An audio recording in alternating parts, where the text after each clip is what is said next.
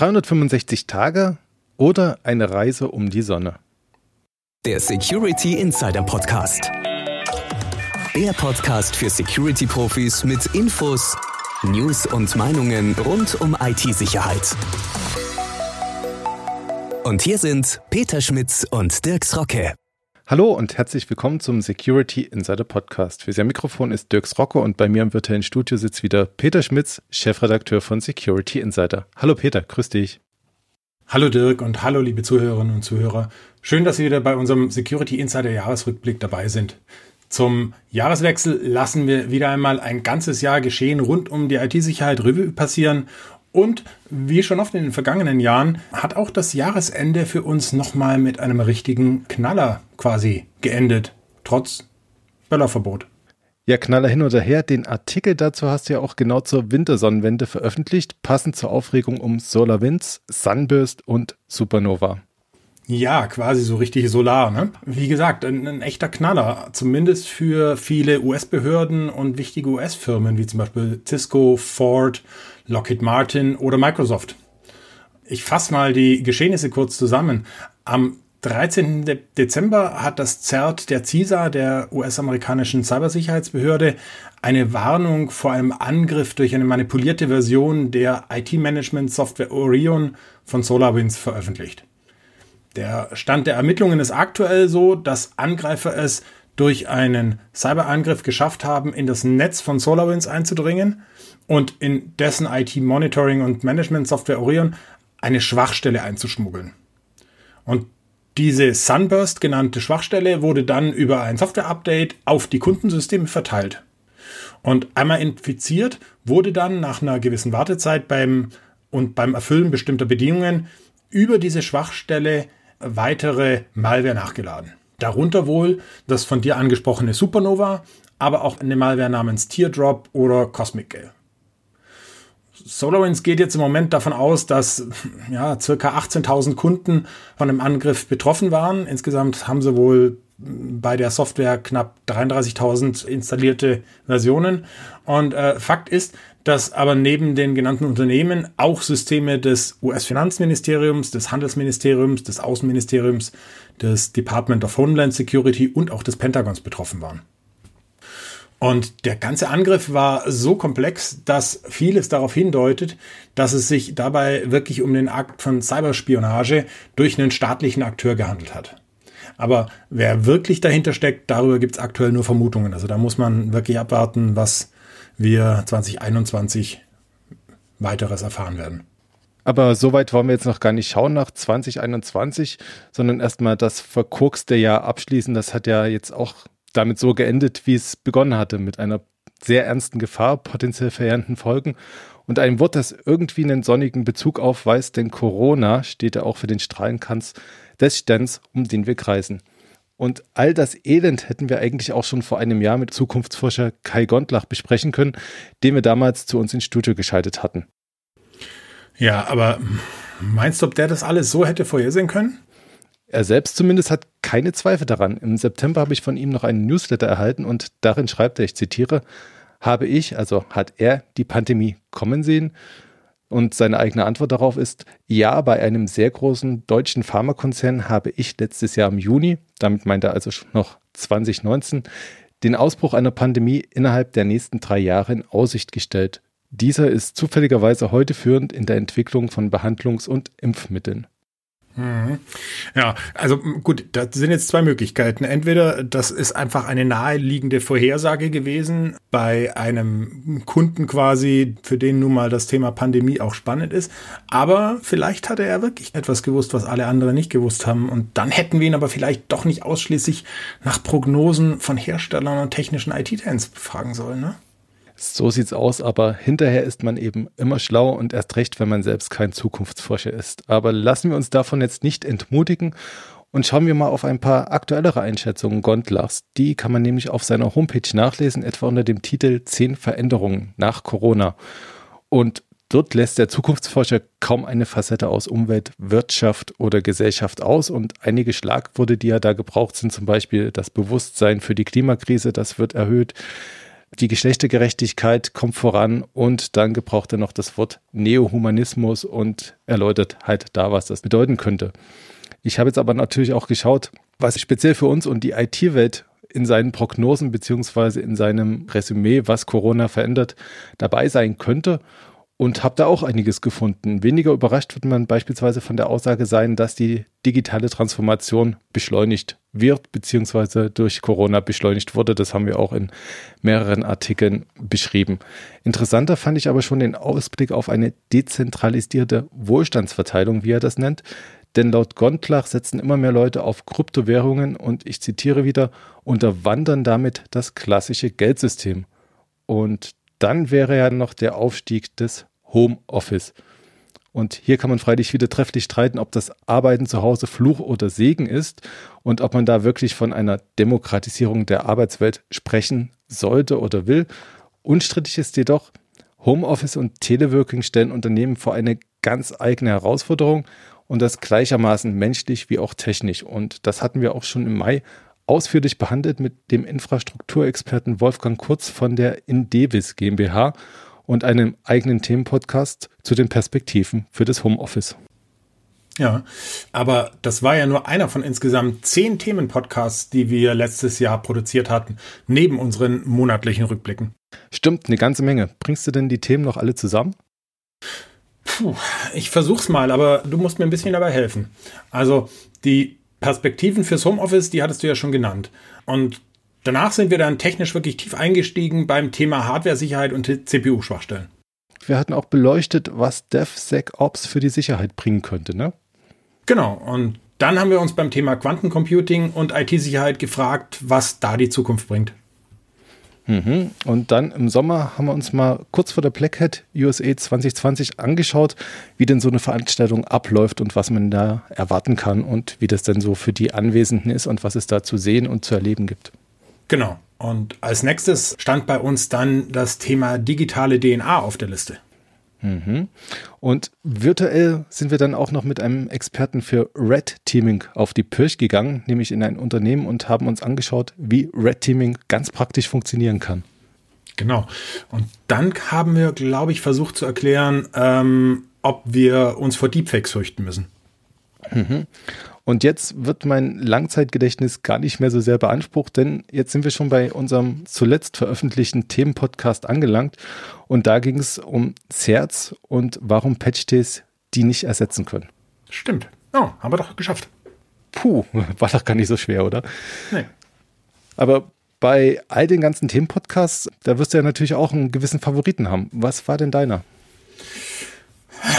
Weißt du, eigentlich sind das ja alles irgendwie meine Babys. Da will ich keinen besonders hervorheben. Aber ich muss schon sagen, den Podcast zum Thema Quantencomputer und IT-Sicherheit mit Professor Skornia, den fand ich wirklich schon sehr, sehr spannend.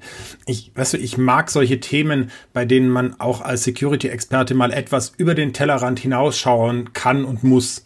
Und da konnten also nicht nur unsere Zuhörerinnen und Zuhörer, sondern auch wirklich ich selbst wirklich viel über den aktuellen Stand der Forschung lernen und eben auch über die wichtige Trennung zwischen Quantenverschlüsselung und Post-Quantum-Kryptographie. Was war denn dein Lieblingspodcast 2020? Ja, du hast ja schon gesagt, irgendwie sind das alles unsere Babys und man mag gar keins herauspicken, weil man die doch alle so gern mag. Aber ich länge mich jetzt mal ganz diplomatisch aus der Misere und nenne zwei Episoden. Und zwar ist das die Episode 22 gewesen. Wann kommt die digitale DNR? Und unsere aktuellste Episode 28, warum Patch-Days keine Zerts ersetzen. Und du könntest mich jetzt fragen, warum ich zwei nehme und warum ausgerechnet die beiden. Und das sage ich jetzt natürlich gern, weil die beiden Folgen sind im Nachgang unserer Jubiläumssendung entstanden. Zur 20. Podcast-Ausgabe hatten wir unsere Zuhörer um ihre Fragen gebeten und einige spannende Fragen und Antworten erhalten. Und aus einer dieser Fragen ist eben die Sendung 22 entstanden. Darin diskutierten dann unsere Hörer Volkmar Scheid vom Wuppertaler IT-Dienstleister Foscom und Trend Micro Security Evangelist Udo Schneider direkt miteinander zu den Fragen um Biometrie, digitale DNA und allgemeine Schutzmaßnahmen für die IT-Infrastruktur. Und Podcast 28 ging auch auf unsere Jubiläumssendung zurück und zwar auf eine Frage von Karim Ahalju zu den Funktionen von CERTS. Und wir haben das zum Anlass genommen, mit einem echten Insider für die komplette Welt der Computer Emergency Response Teams zu sprechen und in diese Welt einzutauchen. Den Podcast mit Professor Dr. Klaus Peter Kosakowski verlinken wir natürlich auch wieder gern im Beitrag zu dieser Sendung. Hm. Siehst du, da erinnerst du mich jetzt doch gerade an was Wichtiges. Ich wollte die Gelegenheit nämlich nutzen, um Sie, liebe Zuhörerinnen und Zuhörer, nochmal dazu aufzufordern, uns wieder Themenwünsche und Fragen rund um die IT-Sicherheit zu schicken. Schreiben Sie uns einfach eine E-Mail an redaktion at security-insider.de mit Ihrer Frage oder Ihrem Themenwunsch. Die spannendsten und die interessantesten werden wir auf jeden Fall dann 2021 in Podcast-Folgen aufgreifen. Aber jetzt lass uns mal wieder einen Blick zurück auf die Nachrichtenlage im vergangenen Jahr werfen. Zurückblickend finde ich ja auch immer wieder spannend, wie sich die Themen über das Jahr entwickeln und eigentlich isoliert stehende Nachrichten dann in einen größeren Kontext rücken. Da denkst du jetzt doch bestimmt wieder an irgendwas Bestimmtes, oder? Ja, nicht nur an eine bestimmte Sache, um ehrlich zu sein, aber lass uns direkt einsteigen. Ein Beispiel wäre Citrix, eine Sicherheitslücke im Citrix Application Delivery Controller und Netscaler Gateway. Darüber hattest du ja im Januar 2020 berichtet und das Problem des Ganzen war, dass man beliebige Anwendungen aus der Ferne ausführen konnte. Ich zitiere mal aus deinem Text vom Januar 2020. Es fing eigentlich recht unspektakulär an. Ja, unspektakulär fing es an, aber dann schaukelte sich das Thema ziemlich hoch. Du selbst schriebst ja bereits damals von einem Exploit Proof of Concept und hast Unternehmen seinerzeit geraten, umgehend zu handeln. Aber damit war das Thema noch nicht vom Tisch, sondern schlug offenbar erst neun Monate darauf richtig ein. Im September nämlich musste das Universitätsklinikum Düsseldorf seine IT-Systeme runterfahren, weil Hacker angegriffen hatten und dem Vernehmen nach eine bekannte Lücke in Citrix-Systemen ausgenutzt hatten, um die Einrichtung zu erpressen. Das Krankenhaus musste sich dann im Nachgang von der Notfallversorgung abmelden und hatte bis in den Oktober hinein mit technischen Folgen zu kämpfen. Zwischenzeitlich wurde sogar diskutiert, ob der Angriff auch Menschenleben gekostet haben könnte. Grund, wegen der Ausnahmesituation konnte eine schwer erkrankte Patientin nicht auf schnellstem Wege ins Universitätsklinikum eingeliefert werden, sondern wurde in ein weiter entferntes Krankenhaus nach Wuppertal transportiert, wo sie dann entsprechend später versorgt wurde und tragischerweise auch verstarb. Mittlerweile heißt es zwar, die Dame wäre so oder so verschieden, dennoch macht der Vorfall einmal mehr klar, wie abhängig wir jetzt von der IT sind und wie viel Schaden Hacker auch im realen Leben anrichten können. So, kurz Luft holen. Und weiter geht's mit einem weiteren Beispiel zum Thema Datenschutz. Auch hier im größeren Kontext. Für mich war in dem Fall wieder überraschend, wie unterschiedlich intensiv wir das Thema diskutiert hatten. Zum einen haben wir wochenlang, also nicht nur wir, sondern die Gesellschaft und die ganze Branche, wochenlang im Detail erörtert, wie sicher denn die Ende-zu-Ende-Verschlüsselung in der Konferenzlösung Zoom wirklich ist oder wie viel Datenschutz denn die Corona-Tracing-App garantieren soll. Und zum anderen haben wir uns dann beinahe vom EU-Ministerrat überrumpeln lassen, der offenbar die sichere Ende-zu-Ende-Verschlüsselung von Kommunikationsdiensten generell aushebeln will für Ermittlungsbehörden. Ich sage allerdings bewusst beinahe, denn wir haben das Thema nicht nur aufgegriffen und mit zahlreichen Reaktionen aus Gesellschaft und Branche illustriert, sondern wir haben auch versucht, den Vorstoß wieder in einen größeren Rahmen einzubetten. Ich persönlich fand da jetzt wieder besonders erschreckend, wie schnell demokratische Werte ins Wanken geraten können und wie das dann mit möglicherweise vorgeschobenen Gründen auch von der Politik gerechtfertigt wird. Hellhörig werde ich da mal ganz konkret, wenn ich über folgende Worte stolpere. Terror, Kinderpornografie und Hate Speech. Mhm. Apropos Datenschutz, da hast du bei deiner Aufzählung ja eigentlich eine ganz wichtige Meldung des äh, letzten Jahres fast vergessen, nämlich als im Juli der EuGH die EU-US-Datenschutzvereinbarung Privacy Shield gekippt hat. Das hat ziemlich große Wellen geschlagen. Die sind dann zwar über die nächsten Monate wieder etwas veräppt, aber so wirklich weiß man eigentlich bis heute nicht, ob es denn künftig beim Datenaustausch mit Drittstaaten mit den Standardvertragsklauseln weitergehen soll oder mit den Binding Corporate Rules. Mit dem Thema werden wir uns also bestimmt auch noch 2021 beschäftigen dürfen und wahrscheinlich werden auch die Unternehmen da noch sehr viel Spaß haben, bis das endlich geklärt ist. Wobei es tauchen alternative technische Lösungen auf. Ich nenne jetzt mal das Stichwort Gaia X Und dementsprechend fühlte sich auch das Bundeswirtschaftsministerium als Mitinitiator des Projekts vom Urteil zu Privacy Cheat bestärkt. Gaia X ist ein Projekt, was eine sichere und vernetzte Dateninfrastruktur schaffen soll und die Rede ist dabei von einem transparenten digitalen Ökosystem für Europa, in dem Daten und Dienste verfügbar gemacht, zusammengeführt und vertrauensvoll geteilt werden soll. Und konkret heißt es jetzt aus dem Wirtschaftsministerium, das Urteil unterstreiche die Notwendigkeit des Projekts Gaia X zum Aufbau einer sicheren und souveränen Dateninfrastruktur für Europa. Gaia X bietet perspektivisch eine maßgebliche technische Lösung für eine souveräne Datenspeicherung, vermehrtes Datenteilen und DSGVO-konforme Datenverarbeitung in Europa.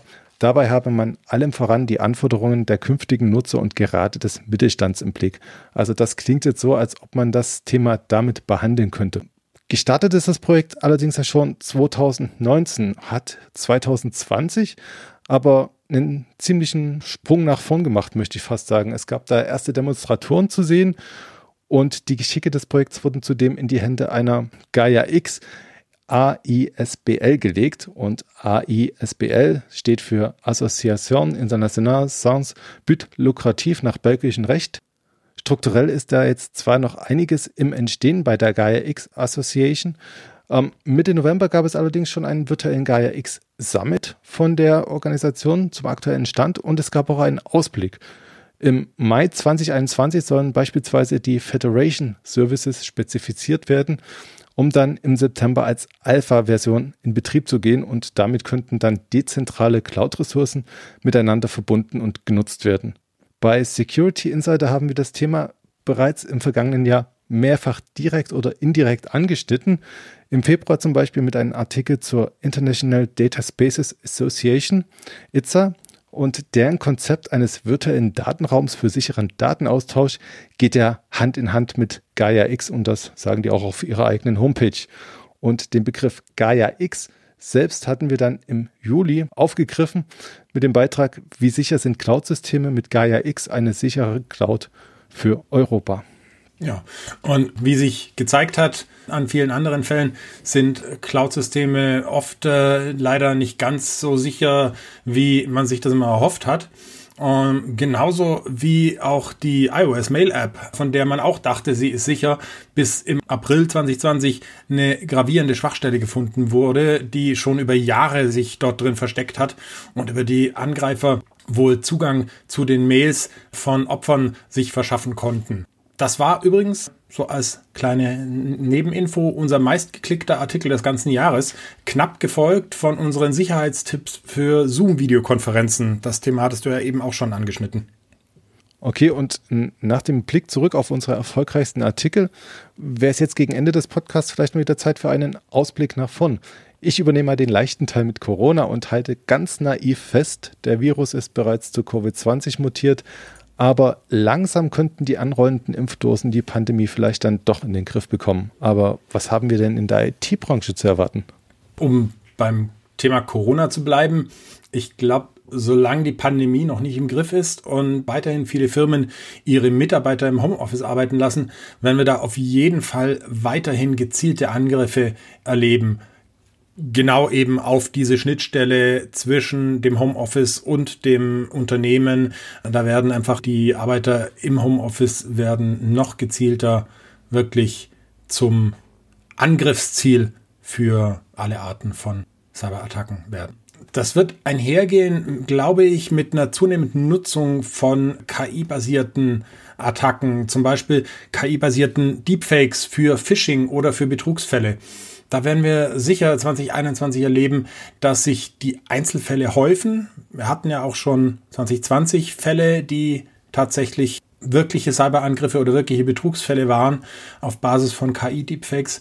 Aber wie gesagt, diese Einzelfälle, die werden sich häufen, auch wenn das Ganze vielleicht noch nicht zu einer großflächigen Gefahr wird. Der ganze Bereich der KI, der wird dann in jedem Fall in diesem Jahr stärker an Bedeutung gewinnen. Nicht nur KI-basierte Angriffe, auch der Versuch von Angreifern KI und auch Machine Learning-Prozesse für eigene Zwecke zu manipulieren, wird sicher zunehmen und öfter vorkommen. Und ansonsten, glaube ich, werden wir vor allem 2021 alle merken, dass es immer wichtiger wird, unsere digitalen Identitäten zu schützen. denn die sind für Cyberkriminelle wirklich Gold wert, wenn es um gezielte Desinformation, um Betrug und um Phishing geht. Und zu all diesen Themen werden wir unsere Zuhörer natürlich auch im kommenden Jahr wieder wie gewohnt informieren und auf dem Laufenden halten, oder? Genau. Also unser Ziel ist es natürlich, alle Leserinnen und Leser auf die genannten neuen Probleme und Risiken bestens vorzubereiten und ihnen eben auch Schritte und Wege zu zeigen, um sich optimal davor zu schützen. Außerdem wollen wir natürlich auch nicht die vermeintlich alten Probleme vergessen, angefangen von den richtigen Konfigurationen von Servern und Clients bis hin zum Dauerbrenner Datenschutz. Aber komm, sei ehrlich, eigentlich wolltest du doch mit der Frage nur wissen, ob ich auch 2021 noch weiter Podcast mit dir aufnehmen will, oder? Du, du, du, hast du mich jetzt schon wieder ertappt, aber eigentlich habe ich daran keinen Zweifel, dass du mit mir weiter Podcast aufnehmen willst. Genau. Ich kann dich und natürlich auch alle Fans unseres Podcasts beruhigen. Natürlich wird es auch in diesem Jahr weiter unsere Podcast-Serie geben. Und wie ich schon vorhin gesagt hatte, wir würden uns riesig über Ihre Themenvorschläge und Fragen freuen. Aber eine neue Sache kann ich vielleicht doch verraten. Ähm, wir haben bei Security Insider ja seit ein paar Jahren schon zwei sehr erfolgreiche Videoserien, die es auch auf unserem YouTube-Kanal zu sehen gibt. Da ist zum einen der Videotipp, in dem wir Tipps und Tricks zur Konfiguration von Windows-Servern und anderen Security-Aspekten geben. Und zum zweiten gibt es da eben den Tooltip, bei dem wir kurz und kompakt tolle Security-Tools vorstellen. Und in diesem Jahr kommt jetzt eine neue Videoserie dazu. Und zwar die Top 10 Tipps. Und dabei wollen wir kurz und übersichtlich die 10 wichtigsten Tipps zu den wichtigsten Business-Systemen geben. Angefangen von Windows Server 2019 und Windows 10 bis hin zu verschiedenen Aspekten der Sicherheit von Microsoft Azure. Aber mehr will ich dazu noch gar nicht verraten. Wir starten mit der Serie jedenfalls schon im Januar, also Sie können alle gespannt sein. Das wäre jetzt nämlich auch meine Frage gewesen. Wann geht's los? Du sagst im Januar und ich bin tatsächlich auch gespannt, weil damit hast du mich jetzt auch ein bisschen überrascht. Davon wusste ich noch gar nichts und ich freue mich auf die erste Folge der Serie. Jawohl. Und ich glaube, damit sind wir dann eigentlich auch schon am Ende dieser Folge angekommen. Ich hoffe, der Jahresrückblick hat Ihnen allen gefallen, liebe Zuhörerinnen und Zuhörer. Empfehlen Sie uns gerne weiter und wir freuen uns über jeden neuen Abonnenten. Ja, und ich möchte die Folge natürlich nicht ausklingen lassen, ohne Ihnen, liebe Zuhörerinnen und Zuhörer, und auch dir, lieber Dirk, ein gutes und sicheres neues Jahr zu wünschen. Bleiben Sie sicher, bleiben Sie vor allem gesund und alles Gute. Das war der Security Insider Podcast. Der Podcast für Security-Profis mit Infos, News und Meinungen rund um IT-Sicherheit.